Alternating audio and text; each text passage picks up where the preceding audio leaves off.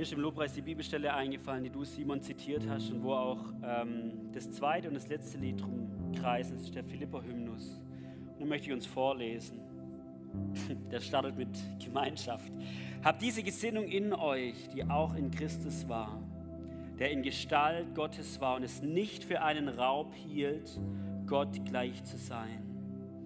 Aber er machte sich selbst zu nichts und nahm Knechtgestalt an, indem er den Menschen gleich geworden ist. Und der Gestalt nach wie ein Mensch befunden, erniedrigte er sich selbst und wurde gehorsam bis zum Tod.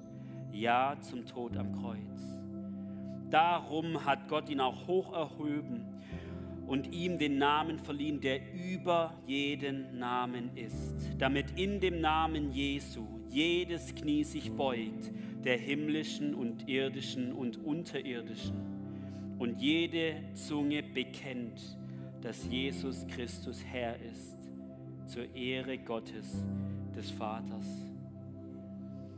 Ach Herr, ich danke dir für diese unfassbare Wahrheit. Du, der Gott des Himmels und der Erde, kommst auf die Welt, wirst Mensch, erniedrigst dich, bist gehorsam bis zum Tod, aus Liebe zu uns. Und nun bist du der, der zur Rechten des Vaters sitzt, hoch erhoben. Herr, und ich danke dir, dass unsere Zungen jetzt schon bekennen dürfen, dass du König bist. Im Lobpreis, aber auch in unserem Leben. Du bist König, du bist König du bist König. Herr, und so reichen wir dir auch immer wieder unser Herz hin, wo andere König, Könige Einzug halten, Einzug halten wollen, dass wir sie immer wieder mit deiner Kraft hinauskehren, wie ein Sonntagsputz. Jeden Sonntag wieder neu, all die anderen Interessengruppen, die da sind, rauskehren und sagen, Jesus, du allein, du allein bist unser König und dir allein gebührt Lobpreis und Ehre in meinem eigenen Leben, aber auch hier in der Gemeinde, dir alleine, Jesus. Amen. Amen. So, ich darf euch ebenfalls ganz, ganz herzlich willkommen heißen. Ähm, zu diesem Gottesdienst ebenfalls auch alle, die im Nachhinein das anschauen. Da schneiden wir ja immer die Moderation und alles drumherum weg. Und deswegen jetzt an dieser Stelle seid herzlich willkommen. Schön, dass ihr euch diese Predigt anhört. Susanne, du hast es schon gesagt zu Beginn. Heute haben wir einen Schwerpunkt und dieser Schwerpunkt heißt Gemeinschaft. Göttliche Gemeinschaft. Warum dieser Schwerpunkt? Darauf gehe ich jetzt in der Predigt ein, aber zum Start. Hey, weil wir glauben, dass Gemeinschaft elementar zu unserem Sein gehört aber auch zu unserem Christsein. Und deswegen haben wir auch nachher eine Zeit der Segnung von Hauskreisleitern, weil wir das unterstützen und glauben, dass es gut ist, wenn Menschen da Verantwortung übernehmen, dass wir in so einer großen Gemeinde viele, viele, viele, viele kleine Zellen haben, wo Menschen miteinander unterwegs sind. Und daher haben wir heute das Thema göttliche Gemeinschaft. Und Gemeinschaft zu dem Thema, ich hatte das Thema Gemeinschaft und habe gedacht, okay, jetzt lies mal den Petrusbrief durch und schaust mal rein, was da zu dem Thema drinsteht. Und wer den mal gelesen hat, der steht von vorne bis hinten, geht es eigentlich nur um das Thema. Also heute dauert es zwei Stunden die Predigt. Habt ihr euch ein paar bequeme Sitzkissen dabei? Natürlich nicht, aber bevor ich in den Brief direkt reinstarte, noch kurz zum historischen Kontext, weil das fand ich ganz, ganz arg spannend. Der Petrusbrief wurde an verschiedene Gemeinden, mehrere Gemeinden geschrieben. Es war eine Form von Rundschreiben, 60 bis 64 nach Christus. Und was war das Zentrum? Es war Druck von außen da, es war Verfolgung da. Und Petrus schreibt an diese Gemeinden und sagt, haltet an Jesus fest, und haltet an der Gemeinschaft fest. Also eigentlich ist die Kernaussage des Briefes, wie leben wir, wie kommen wir durch eine Zeit des Drucks durch, wenn Druck von außen kommt. Die Kernaussage des Briefes. Der Brief in a nutshell, sagt man ja. Also die Kernaussage davon. Und jetzt habe ich ähm, ihn gelesen und was ich, was ich super, super interessant fand, ist, zu der damaligen Zeit 60 bis 64 nach Christus gab es religiösen Druck von außen. Apostelgeschichte lesen wir ganz arg viel darüber. Oder wer es mal nachlesen will, 2. Korinther 11, da, liest, da, da ähm, zählt Paulus die ganzen Dinge auf, die er erleiden musste. Gesteinigt und ich glaube fünfmal 39 Schläge bekommen und ganz viele andere Dinge. Also es gab sehr, sehr viel religiösen Druck. Und es gab auch gesellschaftlichen Druck. Lesen wir im Petrusbrief, 1. Petrus 4. Gesellschaftlicher Druck, wenn ihr anders lebt wie der Rest, dann kommt da Druck, gesellschaftlicher Druck.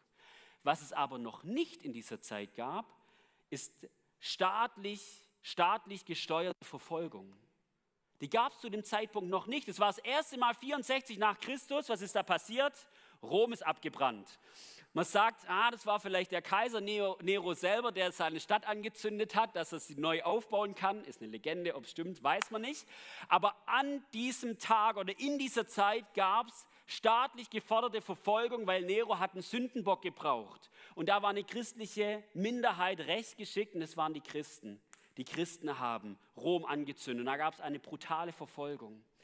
Danach erstmal wieder wenig, das war regional begrenzt auf Rom. Erst 81 bis 96 gab es wieder unter dem Kaiser Domitian, heißt er, ähm, gab es die nächste, die nächste Verfolgungswelle. Staatlich gesteuert, aber auch eher regional, noch nicht flächendeckend. Flächendeckende Verfolgung von Christen gab es erst 300 nach Christus oder im Jahr 300 nach Christus, also wirklich flächendeckend.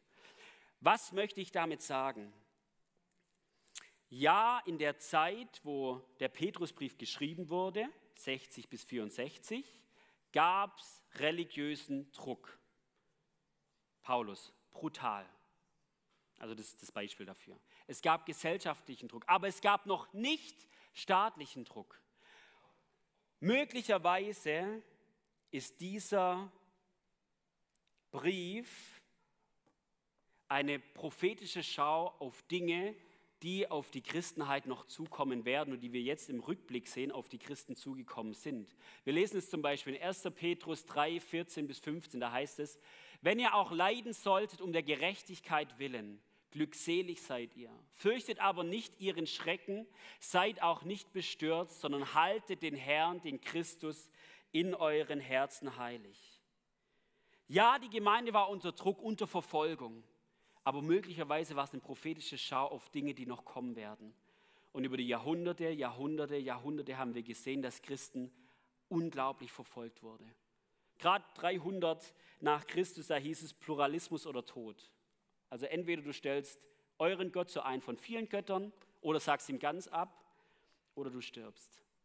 Und auch heute sind Menschen aufgrund ihres Glaubens unter Verfolgung. Und deswegen ist dieser Petrusbrief nicht nur ein netter Gemeinschaftsbrief. Komm, ich schreibe einen Brief an die Gemeinden, dass ihr ein bisschen besser miteinander klarkommt, dass ihr vielleicht nicht so viel streitet, dass ihr vielleicht ein bisschen mehr Einheit habt. Das ist ein Handwerkzeug, das ist was Elementares, wie Christen miteinander unterwegs sein können, wenn es hart auf hart kommt. Und es kam es immer und immer und immer wieder. Und auch wir sind davor nicht gefeit, dass es auch mal auf uns zukommen wird. Und deswegen ist es so wichtig, uns damit auseinanderzusetzen. Wie sieht lebendige Gemeinschaft aus? Nochmal die Kernaussage, haltet, haltet als Einzelne an Christus fest, aber auch als Gemeinschaft. Haltet an ihm fest und haltet zusammen. Und jetzt habe ich mir den Brief durchgelesen, historischer Kontext ist weg, Brief durchgelesen, habe gedacht, welche Passage von den ganz, ganz vielen nehme ich denn jetzt? So, ähm, hm, welche ist da geschickt? Und wisst ihr, was mir aufgefallen ist? Petrus schreibt an keiner Stelle lang und breit einen Aufruf in die Gemeinschaft hinein. Kommt zusammen, kommt zusammen. Gemeinschaft ist wichtig, kommt zusammen. Oder im Hebräerbrief lesen, lesen wir es ja an einer Stelle. Hebräer 10, 25, da heißt es, ähm, versäumt nicht die Versammlung, wie es bei manchen Sitte ist. Das lesen wir bei Petrus nicht. Warum? Weil ich glaube, das war ihnen klar. Das war Petrus klar und es war der Gemeinde, die unter Druck war, war es klar. Wir funktionieren nur gut zusammen, wenn wir zusammenhalten. Er gibt Richtlinien, Leitlinien, wie das untereinander ausgestaltet werden sollte. Aber er ruft nicht in die Gemeinschaft. Und ich habe mir das angeschaut und habe gedacht, immer eigene Nase, ist es mir so bewusst oder ist es uns so bewusst, dass Gemeinschaft so einen extrem hohen Stellenwert hat. ist es mir bewusst. Und wenn es mir bewusst ist, hat es auch einen Ausfluss in meinem Alltag. Dann sagen, ja, ich weiß ganz viel und mir ist ganz viel bewusst, aber letztendlich zeigt mein Leben und mein Alltag, wie ich meine Wochen gestalte, ob es mir tatsächlich bewusst ist, ob es tatsächlich eine Priorität in meinem Leben ist. Wohl war es Petrus und der Gemeinde klar, ansonsten hätte er es ganz klar in diesem Brief adressiert. Und wenn wir da in die Bibel hineinschauen, dann ist es von Anfang an klar, dass Menschen in Gemeinschaft gehören. Wir, wir lesen in, im ersten Buch Mose, Genesis 1, 27 lesen wir, und Gott schuf den Menschen als sein Bild und als Bild Gottes schuf er ihn, als Mann und Frau schuf er sie. Wo steht da was von Gemeinschaft? Auf den ersten Blick nicht so viel, aber auf den zweiten schon. Wir sind zum Ebenbild Gottes geschaffen worden. Wie ist Gott? Drei in eins. Vater, Sohn und Heiliger Geist leben seit Anfang an in perfekter Harmonie, in perfekter Gemeinschaft. Und wenn wir als sein Ebenbild geschaffen wurden, dann sind wir zuerst natürlich zur Beziehung zu ihm geschaffen worden, auch Sinnhaftigkeit unseres Lebens, aber wir sind auch zur Gemeinschaft mit anderen Menschen geschaffen worden. Wenn wir das ernst nehmen, du und ich, wir sind Ebenbilder Gottes, dann kann uns Gemeinschaft nicht egal sein. Dann kann uns Gemeinschaft nicht egal sein.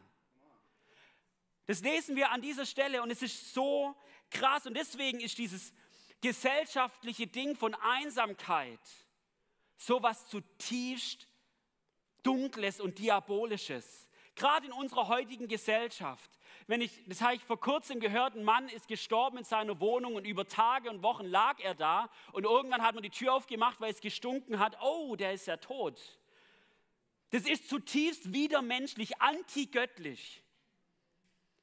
Wir sind zur Gemeinschaft berufen und es gilt allgemein für jeden Menschen.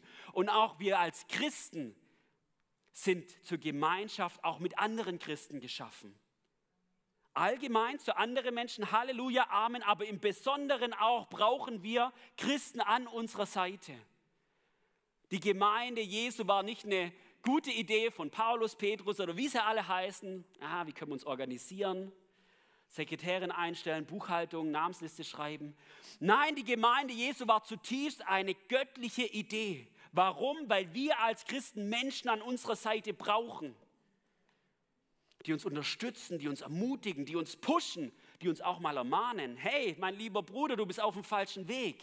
Die Gemeinde Jesu als ein Ort der Hilfe von uns und auch ein Ort der Gegenwart Gottes und letztendlich ein Ort des Lichts nach außen. Frage an uns, ist uns diese Dimension von Gemeinschaft und Wichtigkeit von Gemeinschaft präsent und da? Und da spreche ich gerade groß in eine, in eine Gemeinde, große Gemeinde. Es ist sehr einfach, in einer großen Gemeinde unterzugehen. Zu kommen und wieder zu gehen, aber eigentlich gar kein Beziehungsnetzwerk zu haben. Und da die Frage an uns, haben wir Menschen an unserer Seite, die tatsächlich mit uns gehen? durch die Höhen und Tiefen unseres Lebens. Und da geht es mir in erster Linie nicht, wie diese Gruppen organisiert sind. Ich finde das Konzept Hauskreis klasse, aber es können auch Dreierschaften sein oder wie auch immer. Die Frage stellt sich mir, haben wir Gemeinschaft in dieser großen Gemeinde? Gemeinschaft als etwas Elementares. Und wie Gemeinschaft aussehen kann, habe ich, äh, oder haben Jürgen und ich, Jürgen, Jürgen ist unser Hauskreis, Hauskreisdiakon, wir haben zusammen ähm, den Ablauf gestaltet und dich darf ich mal nach vorne bitten und ich habe zwei Personen, Sonja, auch ihr zwei, Sonja und Welli, euch zwei darf ich nach vorne bitten und da hören wir mal rein, wie Gemeinschaft bei uns in unserer Gemeinde aussehen kann.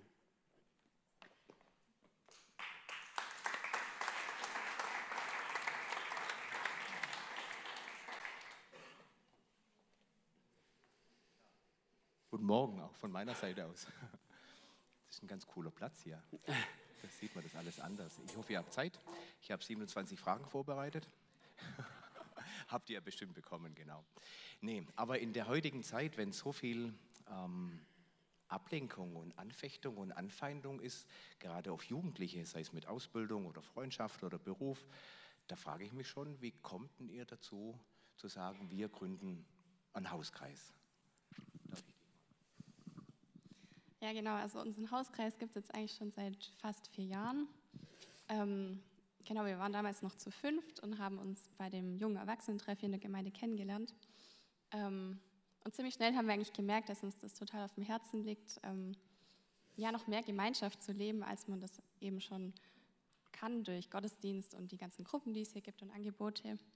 Genau, dann war ziemlich schnell eigentlich klar, wir wollen einen Hauskreis gründen und sind das Projekt dann auch angegangen. Genau, und so mit der Zeit hat sich das entwickelt, es kamen neue Menschen dazu. Ähm, genau, wir waren anfangs ein reiner Frauenhauskreis, dann kamen Männer dazu, jetzt sind wir inzwischen zwölf Personen, genau, und wir schätzen das eigentlich total, ähm, ja, halt wirklich Leben zu teilen und ähm, Gemeinschaft zu haben und gerade auch, weil du meintest, mit Ablenkung und so. Also ich glaube, heutzutage ist ja ein großes Problem auch, dass man so wenig Zeit hat, dass man gestresst ist und gerade in solchen Situationen vor allem erleben wir das total als wertvoll und bereichernd, einen Hauskreis zu haben, eine Kleingruppe zu haben, wo man sich gegenseitig tragen kann, wo man weiß, da ist ein Rückhalt da und wir gehen die Sachen gemeinsam an. Cool, wir gehen die Sache gemeinsam an. Ich glaube, das ist genau das, was der Paul vorher gesagt hat. Wir müssen auch oder vor allem als Christen zusammenhalten, weil die Zeiten ähm, werden nicht leichter. Im Gegenteil, die werden viel anfechtungsfreudiger und größer. Habt ihr bestimmte Schwerpunkte in eurem Hauskreis? Was ist da so das, das Herzensanliegen? Genau, also wir treffen uns einmal wöchentlich, weil uns auch einfach die Regelmäßigkeit wichtig ist, dass man ja einfach up to date ist, ähm, ja am Leben des anderen einfach teilhaben kann. Und wir beten viel gemeinsam, ähm, ja, dass man einfach für Anliegen auch in der Gemeinschaft betet. Wir ähm, ja, sind nicht nur ein Hauskreis, sondern auch ein Freundeskreis. Und das merkt man und das ist uns einfach auch echt wichtig. Und ähm, ja, wir behandeln auch, sei es jetzt gerade zum Beispiel vom Petrusbrief, bekommen wir dann vom Jürgen die, die Sachen zugeschickt, das Material. Wir behandeln dann verschiedene Predigtreihen oder ähm, ja, machen einfach ähm, auch Soaking-Abende, wo wir einfach durch Lobpreis auch in, in die Gegenwart Gottes kommen können und ja, genießen einfach da auch die Gemeinschaft.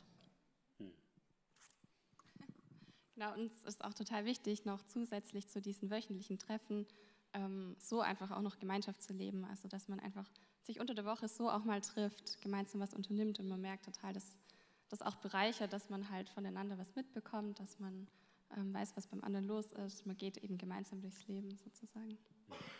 Das geht dann schon in Richtung Leben teilen und Anteil nehmen. Ich glaube, das Erste, was man tun muss, das ist den anderen, Paul hat es vorher gesagt, das Göttliche im anderen sehen. Ich finde es eine ganz tolle Vorstellung, dass ich mir die Menschen angucke und sie nicht nur als Gesichter wahrnehme, sondern wirklich versuche, das Göttliche im anderen zu sehen. Und man muss die Häuser aufmachen. Trefft ihr euch immer im gleichen Haus oder Wohnung oder wechselt ihr auch? Ähm, das ist tatsächlich so, dass wir uns immer bei jemandem daheim treffen. Genau, wir wechseln einfach durch. Ähm, genau, das ist eigentlich echt schön, weil das eine schöne Atmosphäre ist, einfach daheim, mhm. gemütlich. Noch eine Frage, wie kann euch die Gemeinde oder ich, wie, wie können wir euch unterstützen? Ähm, ja, wir fühlen uns eigentlich schon ganz gut unterstützt, muss ich sagen. Also gerade durch dich, dass wir halt einen Ansprechpartner haben, wenn es ähm, Dinge gibt, die man besprechen muss, wenn man Tipps braucht, ähm, vielleicht wenn man auch Probleme klären möchte. Genau, und voll gut finden wir auch, dass wir jetzt ähm, dieses Kleingruppenmaterial eben immer regelmäßig zugeschickt bekommen, also, dass man auch thematisch zusammenarbeiten kann. Also gerade was Predigt in der Gemeinde angeht und dann den Input in der Kleingruppe. Genau. Schön. Und wenn ihr jetzt noch einen Aufruf machen müsstet ähm, zum Thema äh, müsstet oder, oder, wolltet zum Thema ähm, Kleingruppen oder Hauskreise, wie würdet ihr denn junge Menschen motivieren? Müsstet. Genau, also ich kann ja mal kurz von mir erzählen. Ich bin seit zweieinhalb Jahren jetzt ungefähr im Hauskreis und mir hat es total geholfen, dass ich überall eingeladen wurde. Also ähm, wo ich auch gemerkt habe, die anderen haben Bock drauf, dass ich komme und die haben auch Bock drauf auf das, was sie da tun. Und ich glaube, das ist auch voll wichtig, einfach ja, sich da wirklich aufzumachen und zu sagen, hey, ich bin jetzt mal mutig, ich gehe da jetzt mal hin und schaue mir das einfach mal an. Also genau. Ja, und das ist uns auch total wichtig, so eine Willkommenskultur einfach zu leben, dass sich Leute, die einfach neu dazukommen, ähm, willkommen fühlen, dass die mit in die Gemeinschaft reinfinden. Ähm, genau, und möchte ich auch ermutigen gerade. Also wir standen ja auch am Anfang da und hatten praktisch diesen Wunsch, hey, wir wollen ein Haus reißen, eine Kleingruppe. Und dann steht man vielleicht auch mal vor so einem riesen Berg und weiß gar nicht, wie man das anfangen soll. Aber ähm, ja, da auch einfach die Ermutigung, einfach mal was zu starten. Ähm, das entwickelt sich mit der Zeit und man passt das an und ähm, ja, man wächst auch daran, dass man das gemeinsam entwickelt und ist auf jeden Fall es ist lohnenswert, das anzugehen. Schön, vielen Dank. Es ist gut zu wissen, dass Gott immer dabei ist. Danke für das Gespräch.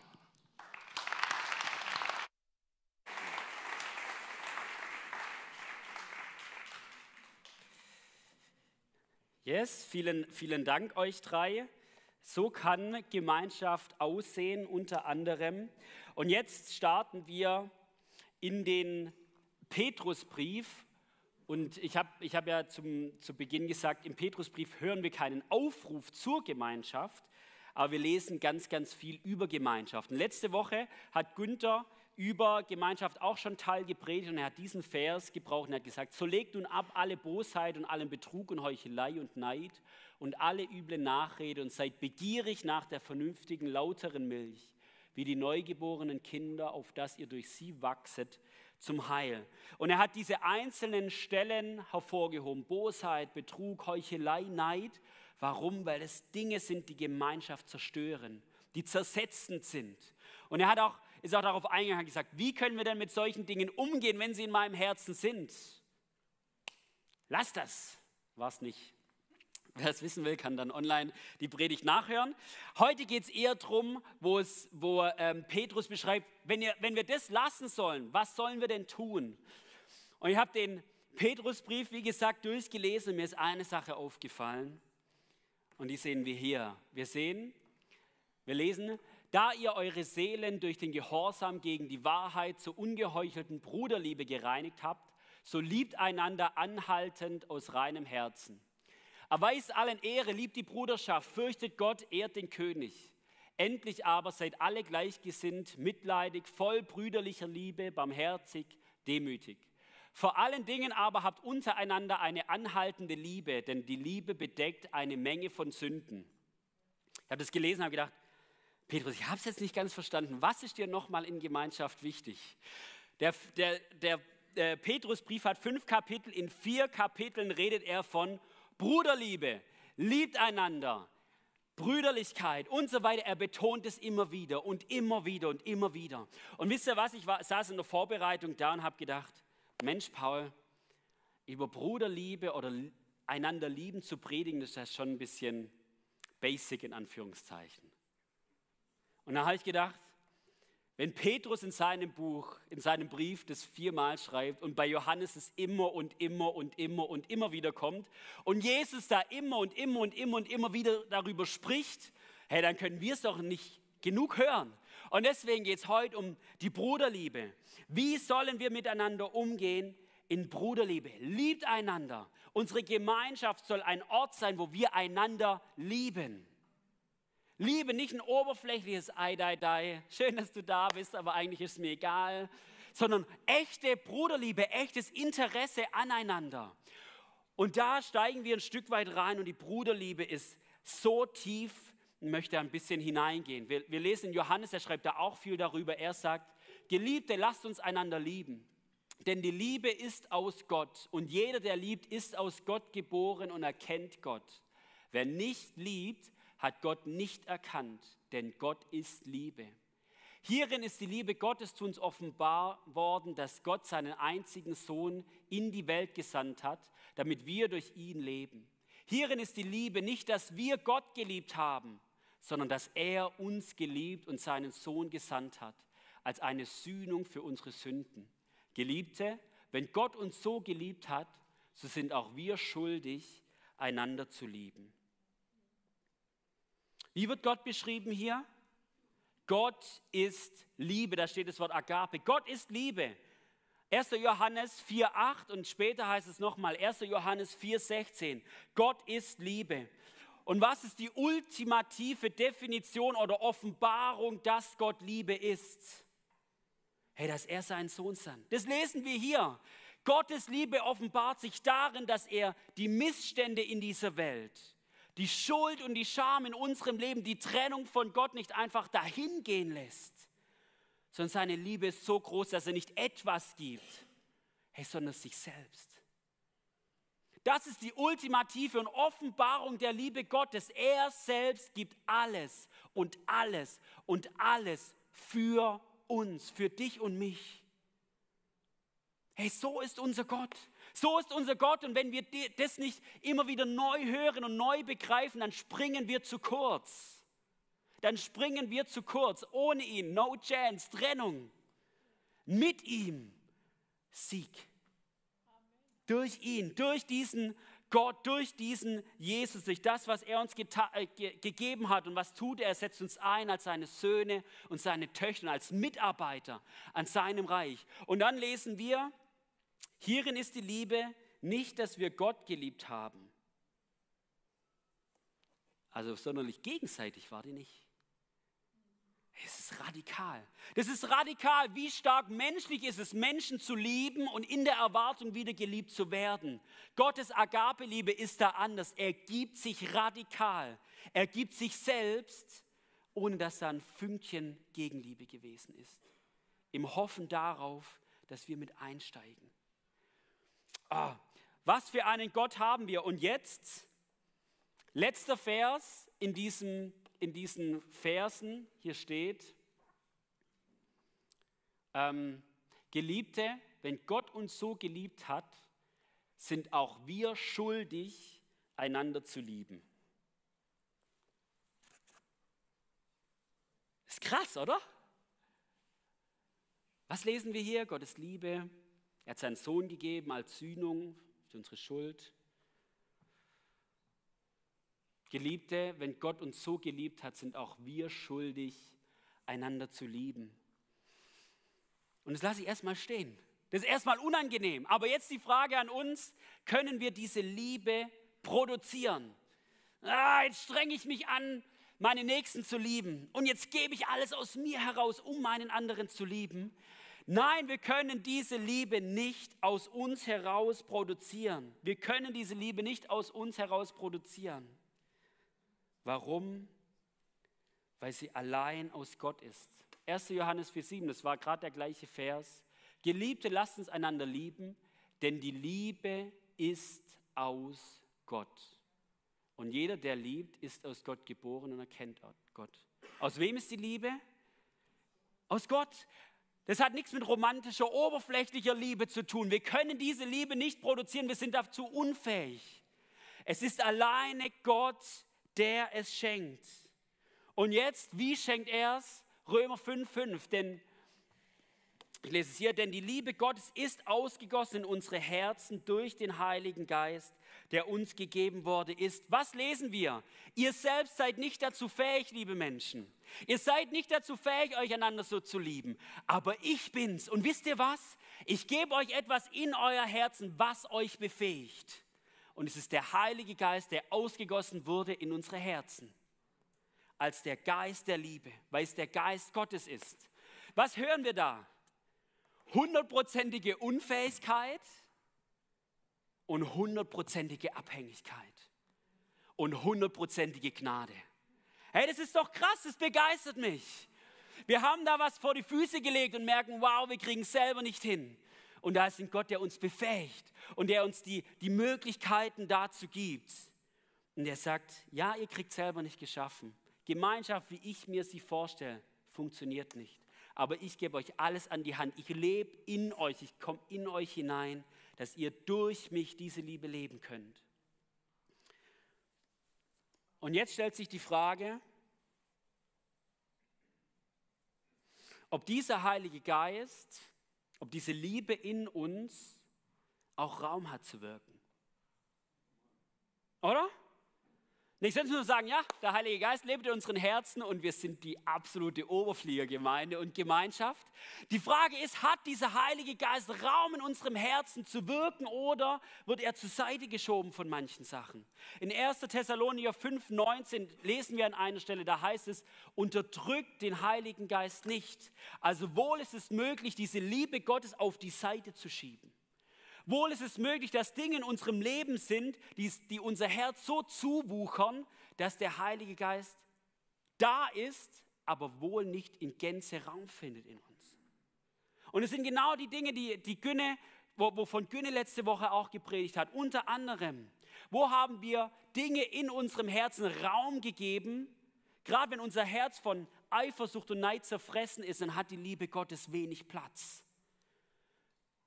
Wenn, wenn ich mich fülle mit jeder Menge Schrott, mit irgend, irgendwelchen Dingen, dann hat die Liebe wenig Platz. Es ist die Frage, was kommt in mich rein? Mit was beschäftige ich mich? Worüber denke ich die ganze Zeit nach? Und da ist es der Aufruf zu sagen, hey, der Heilige Geist ist in mir. Er lebt in mir. Ich möchte den ganzen Schrott aus meinem Leben verbannen. Und es ist ein Akt der Buße, zu sagen, Herr, ich leg's dir hin. Da sind Gedanken, da sind Dinge in meinem Leben. Vergib mir. Und Buße hat auch immer was mit Umkehr zu tun. Zu sagen, ich leg ab, in dem Wissen, dass Jesus für den ganzen Schrott gestorben ist und dass er mir vergibt und ich richte mich neu auf Gott, äh, auf Gott aus. Und es ist immer wieder neuer Prozessen, weiter darin wachsen. Deswegen wird die Liebe auch als Frucht des Heiligen Geistes beschrieben. Galater 5, 22, Früchte sind meistens nicht so da. Blub, Erdbeere. Na, die sind nicht einfach jetzt da. Das ist die Erdbeere eine Frucht.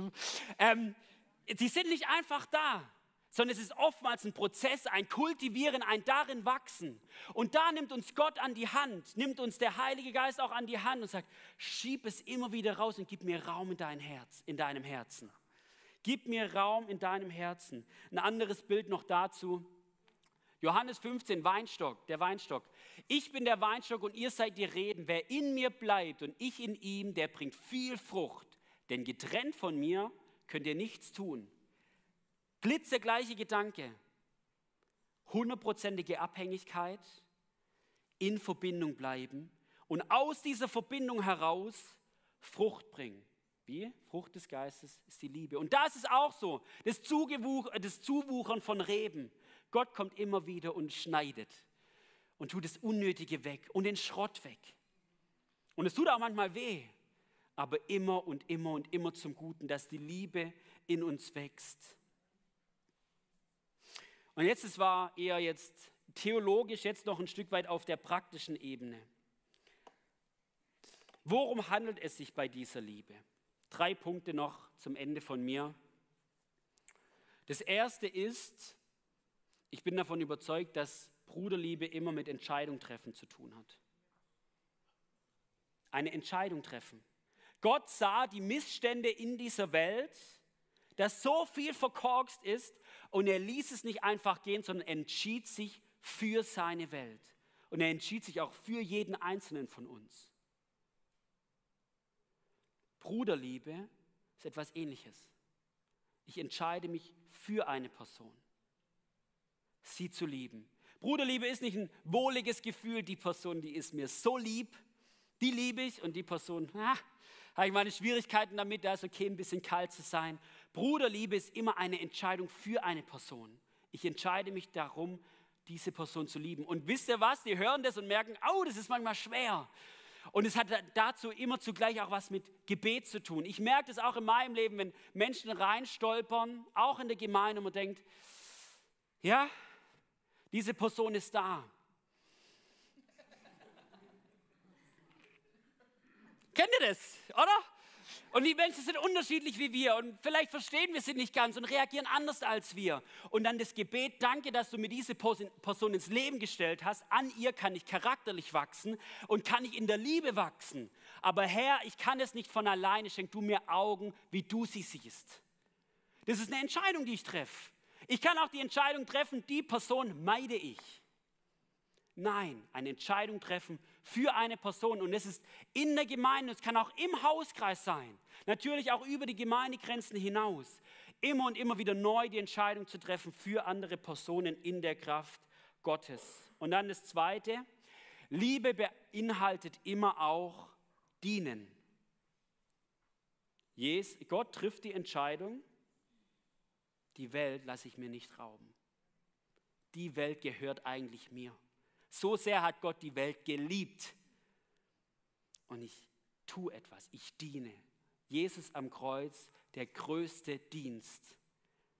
Und wenn wir daran die Liebe als Gradmesser sehen, dann sind wir neben der Entscheidung auch zum Dienen berufen. Und es sagt Petrus in seinem Brief, 1. Petrus 4, 8 bis 10, vor allen Dingen aber habt untereinander eine anhaltende Liebe, denn die Liebe bedeckt eine Menge von Sünden. Seid gastfrei gegeneinander ohne Murren. Wie jeder eine Gnadengabe empfangen hat, so dient der miteinander als gute Verwalter der verschiedenartigen Gnade Gottes. Wer hat eine äh, Gnadengabe bekommen? Jeder außer ich. Sitzen manche hier drin und denken das möglicherweise? Der Heilige Geist hat mich da an der einen oder anderen Ecke vergessen. Er verteilt die Gaben, wie er will. Hat er bei mir eine Null hingeschrieben? Nein, es steht, jeder, jeder Einzelne von uns ist der, den Heiligen Geist, der Gott in sich hat, begabt. Jeder Einzelne hat Gaben. Zu was? Dass wir uns selbst profilieren können, dass wir gut dastehen, dass wir sie in der Schublade äh, einsperren. Uns sind die Gaben gegeben, dass wir einander dienen. Dass wir einander dienen. Und es ist interessant, die Gastfreundschaft steht hier zu Beginn, seid gastfrei gegeneinander ohne Murren. Gast, Gastfreundschaft ist auch eine Gnade des Geistes. Wohl ist diese Gabe in der Bruderliebe besonders wichtig. Und vielleicht ist es auch, was wir heute mitnehmen können. Ein Teil der Bruderliebe ist auch immer Gastfreiheit. Menschen zu sich einzuladen, zu sich zu kommen, miteinander zu reden, Zeit miteinander zu verbringen. Aber nochmal auf den Gedanken zurück. Jeder einzelne von uns ist begabt. Setzen wir diese Gaben für unseren Bruder und für unsere Schwester ein oder schließen wir die Gaben irgendwo weg? Und dabei geht es mir jetzt ausdrücklich nicht um Mitarbeiterakquise, dass wir neue Lobpreise oder Techniker oder im Kinderdienst oder im Stehkaffee oder sonst was brauchen. Das meine ich damit ausdrücklich nicht. Es ist ein Teil von Gemeinde und es ist ein Teil davon, seine Gaben einzubringen. Absolut. Aber gerade ist mir das Zwischenmenschliche wichtig. Das Zwischenmenschliche. Ich habe Gaben bekommen und ich helfe meinem Bruder aus. Und der Bruder hat oder die Schwester hat Gaben bekommen und hilft mir aus. Wir einander, dienen wir einander. Was benötigt es zum Dienen? Voneinander zu wissen. Okay, dienen. Und jetzt ein letztes. Paulus schrei, äh, Petrus schreibt, endlich aber seid alle gleichgesinnt mitleidig, voll brüderlicher Liebe, barmherzig, demütig und vergeltet nicht Böses mit Bösem oder Beschimpfung mit Beschimpfung, sondern im Gegenteil segnet, weil ihr dazu berufen worden seid, dass ihr Segen erbt. Da steckt ganz, ganz viel drin. Könnte man wahrscheinlich ja, ganz viel darüber sagen. Ich stelle mir die Frage, wie wir mit Menschen in der Gemeinde, aber auch außerhalb der Gemeinde umgehen, die anderer Meinung sind als wir. Oder lass uns mal bei der Gemeinde, die, oder im Hauskreis, die im Hauskreis anderer Meinung sind als wir. Reagieren wir mit Beschimpfung und Beschimpfung, Böse mit Bösem? Oder haben wir auch in dieser Gemeinde, in diesen Gemeinschaften eine Ebene, wo wir diskutieren können, aber danach unsere Köpfe zusammenstecken können und uns einander segnen können? Das ist ein christliches Miteinander, ein brüderliches Miteinander. Dass wir uns fetzen, dass wir diskutieren, einander wachsen. Ist ja auch die Frage, an welchen Personen sind wir am stärksten gewachsen? Das waren nicht die Personen, die uns immer nach dem Mund geredet haben. Mit Sicherheit nicht. Es waren andere Meinungen. Möglicherweise musste ich dann meine Meinung revidieren oder ich musste meine Meinung überdenken und stand dann stabil auf meiner eigenen Meinung, weil ich, weil ich nochmal drüber nachdenken musste. Konflikte sind gut, Konflikte sind richtig und wichtig, auch in Hauskreisen. Aber die Frage ist, haben wir eine Ebene, wo wir sagen, wir fetzen uns, wir diskutieren und nachher segnen wir uns, weil wir etwas Tieferes haben. Die Bruderliebe die, gegeben uns, äh, die uns gegeben ist. Und da noch dazu gleichgesinnt, hier in das Wort, heißt dabei nicht Uniformität. Ja, Paul, du predigst das eine und im ersten Vers steht was komplett anderes. Gleichgesinnt heißt auf das gleiche Sinnen, nach dem gleichen Trachten. Und genau das ist der Punkt, das ist Jesus. Wir sinnen nach dem Gleichen, Jesus. Bau des Reiches Gottes, sein Reich und letztendlich auch das ewige Leben, mit dem ich ja meine, mit meinen Brüdern und Schwestern meine Zeit verbringen werde. Halleluja. Bruderliebe, ja, klasse. Das einheitliche Sinnen, aber es bedeutet nicht, dass ich uniform bin mit jeglichen Meinungen, sondern wir dürfen uns fetzen. Ich darf die Band nach oben bitten. Was war mir heute wichtig? Vier Punkte.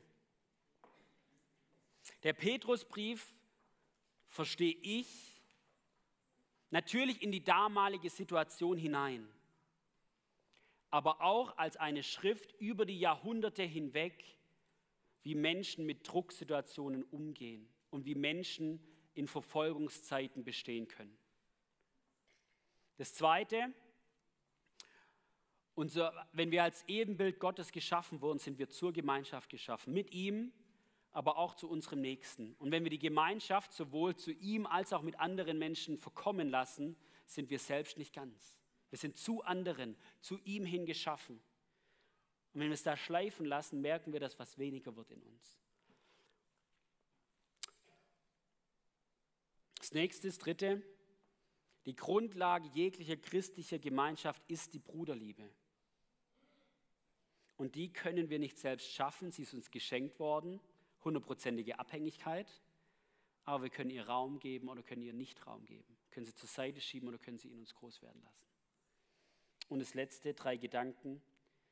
Es ist eine Entscheidung für jemand. Es ist ein Dienen. Und es ist ein nicht Böses mit Bösem vergelten, sondern ein Köpfe zusammenstecken und danach sich segnen möchte mit uns beten. Herr, ich danke dir für diesen unfassbaren Brief, 1. Petrusbrief. Herr, und zu Beginn möchte ich für all die Menschen beten, die in diesem Moment verfolgt werden aufgrund ihres Glaubens, wo es so unfassbare Missstände gibt, Ländern, Nordkorea, Afghanistan, Somalia, auch wenn man den Weltverfolgungsindex anschaut, dann ist es so frustrierend und so ernüchternd. Aber du, Jesus, hast schon verheißen, dass diese Zeiten auf uns zukommen werden. Herr, und so möchten wir als Gemeinde mit ihnen einstehen, die für ihren Glauben Verfolgung leiden, als ein Leib. Wir sind ein Leib mit ihnen. Wir beten, dass du ihnen immer wieder neue Kraft schenkst, immer wieder neue Hoffnung schenkst. Und wir beten, dass sie an dir festhalten dürfen.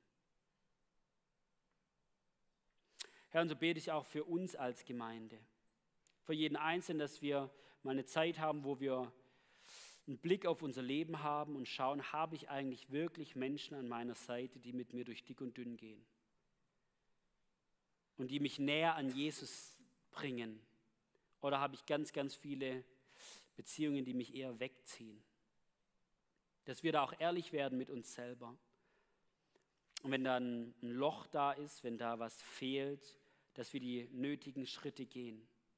Weil du hast uns zusammengestellt als Jesus-Nachfolger und nicht, dass wir im, im Alleingang durch die Wüste rennen. Immer zusammen, immer zusammen. Herr, und so bete ich auch, dass du uns immer wieder zeigst, wo Dinge in unserem Herzen sind, die versuchen, deine Liebe in uns zu unseren Brüdern und Schwestern ähm, zur Seite schieben versuchen.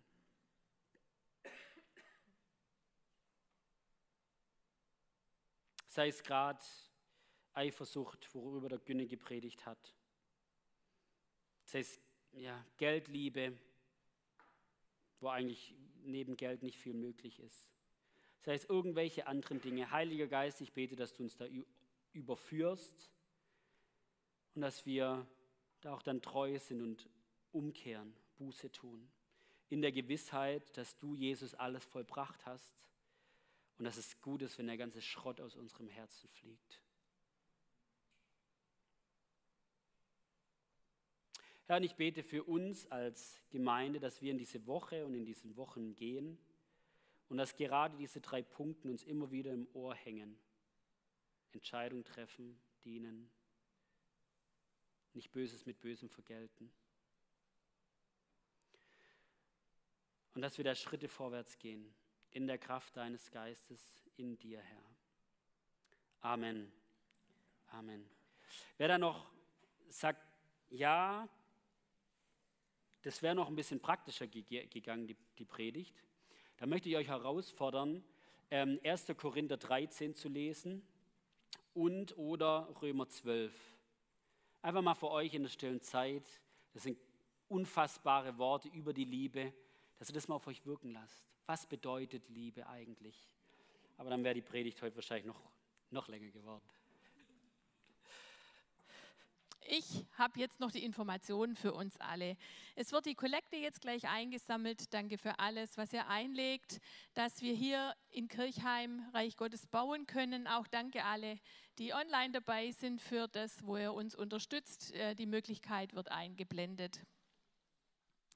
Dann ist nach dem Gottesdienst draußen rechts wieder die Welcome Lounge. Da werden heute der Jürgen und die Anke sein und sie freuen sich auf euch. Wenn ihr Fragen habt, wenn euch was interessiert, wenn ihr neu seid oder auch schon, manchmal kann es auch sein, man ist schon länger da und weiß trotzdem manches nicht, geht raus zu Jürgen und Anke und sie geben euch so gut sie können Antworten auf eure Fragen.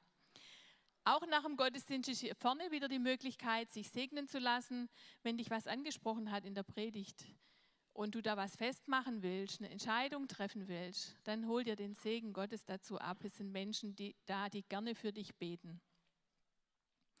Nach dem Gottesdienst, etwa 15 Minuten nach dem Gottesdienst, wird oben im Penthouse Next Step sein, der Step 4, der die Runde dann abschließt. Es geht auch um Gaben. Es ging schon letztes Mal um Gaben. Und dieses Mal ist die Frage, wie bringe ich meine Gaben, die ich im Natürlichen habe, auf die Straße? Oder in den Hauskreis oder in die Gemeinde oder in die Nachbarschaft oder wo auch immer. Darum geht es heute. Also wenn du schon Schritte gemacht hast, Step 1, 2 oder 3, gehst hoch. Wenn du noch gar keinen von den Next Steps gemacht hast und es interessiert dich, kannst du trotzdem hochgehen. Also ganz oben im, im Gemeindebüro, im Besprechungsraum im dritten Stock. Dann sind wir ja gewohnt, dass wir jetzt auch zum Stehkaffee einladen können.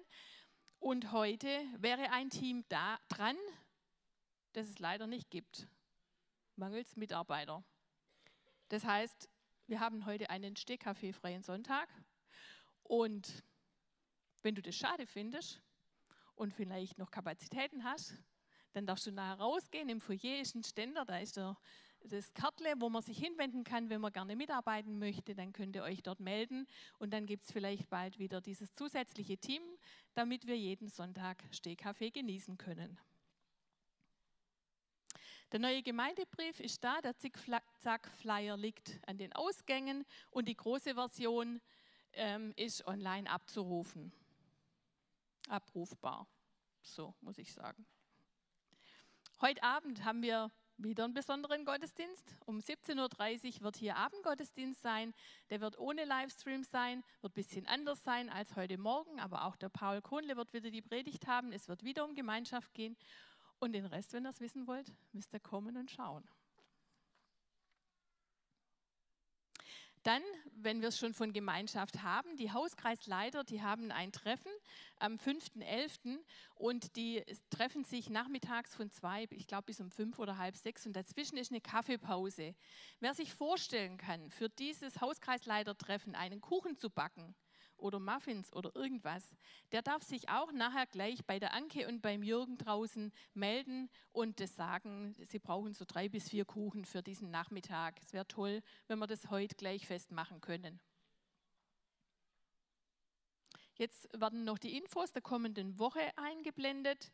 Besonders einladen und hinweisen möchte ich auf zwei Dinge. Das eine ist das Tauf- und Gemeindeseminar am 9.11. um 19.30 Uhr. Wer Interesse hat, entweder Mitglied zu werden schon getauft ist oder wer sich mit der Frage der Taufe auseinandersetzen möchte, der ist dazu herzlich eingeladen. Ihr könnt euch bei unserem Pastor Günter Oerlich oder bei mir melden. Und dann habe ich noch die Freude, wir haben am 16.11., das ist ein Mittwoch, nachmittags um 15 Uhr, einen Nachmittag mit Goldrand. Was heißt auch das? Früher haben wir an der Stelle zum Seniorennachmittag eingeladen und wir fanden, irgendwie ist der Name vielleicht doch ein bisschen, hm, weiß auch nicht, da spricht, fühlen sich doch nicht so ganz alle angesprochen. Aber wir wollen alle einladen, die Zeit haben an diesem Nachmittag um 16 Uhr, 15 Uhr, 15 Uhr hier im kleinen Saal. Es geht um Gemeinschaft, es geht darum, miteinander zu singen, zu beten, einen kleinen Impuls zu hören, Kaffee und Kuchen zu haben und viel Zeit zum Schwätzen miteinander an kleinen Tischen. Ähm, genau, und weil wir den Nachmittag mit Goldrand, weil wir den Namen so passend fanden, deshalb haben wir das jetzt so genannt. In Anlehnung an ein Buch vom Martin Buchholz, glaube äh, Tage mit Goldrand. Der hat alle Menschen interviewt und äh, hat Anteil genommen an ihrem Leben. Und einmal war es nach so einer Session, dass eine ältere Dame ihn angeschaut hat und strahlend gesagt hat, das war heute ein Tag mit Goldrand. Und wir wünschen uns, dass diese Nachmittage Nachmittage mit Goldrand werden für die, die kommen und die Gemeinschaft bereichern. Dann bin ich an dieser Stelle am Ende und wünsche euch noch einen schönen Sonntag. Und der Paul betet noch mit uns und stellt uns unter den Segen Gottes. Genau. Also wenn wir zum ähm, Hauskreisleiter treffen, alles bringen kann, ich, ich würde dann einen Zwiebelrostbraten bestellen. also, ähm, ich darf euch segnen, auch Petrusbrief, 1. Petrus 5, 10 bis 11. Und da möchten wir auch besonders die Menschen mit hineinnehmen, die auch eben herausgefordert sind. Wir haben iranische Geschwister unter uns, die Schwierigkeiten haben, gerade nach Hause. Wir haben ukrainische Geschwister, russische Geschwister. Wir, wir sind nicht, ähm, ja, wir, sind, wir, wir stehen da zusammen, die möchten wir besonders damit hineinnehmen. 1. Petrus 15 bis 11, da heißt es, der Gott aller Gnade aber, der euch berufen hat zu seiner ewigen Herrlichkeit in Christus er selbst wird euch, die ihr eine kurze Zeit gelitten habt, vollkommen machen, stärken, kräftigen, gründen. Ihm sei die Macht in Ewigkeit. Amen. So geht hinein in diesen Tag und in diese Woche. Der Herr ist mit euch. Amen. Einen schönen Sonntag wünsche ich euch.